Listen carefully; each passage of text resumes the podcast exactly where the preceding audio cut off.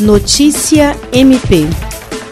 O Ministério Público do Estado do Acre, por intermédio do Centro de Apoio Operacional de Defesa do Meio Ambiente, Patrimônio Histórico e Cultural e Habitação e Urbanismo, em parceria com o Centro de Estudos e Aperfeiçoamento Funcional, Instituto Trata Brasil e outras instituições, realizou nesta quinta-feira o webinar Saneamento Básico no Estado do Acre, como universalizar promovido em alusão ao mês do meio ambiente, o webinar, realizado por meio de conferência com transmissão na plataforma Zoom e no YouTube, teve como objetivo discutir o saneamento básico, em especial quanto às medidas que devem ser adotadas pelos diversos entes para a universalização do serviço. A Procuradora-Geral de Justiça Cátia Rejane de Araújo Rodrigues agradeceu a participação dos palestrantes e profissionais envolvidos na causa e ressaltou a importância da discussão sobre o tema. Jean Oliveira, para a Agência de Notícias do Ministério Público do Estado do Acre.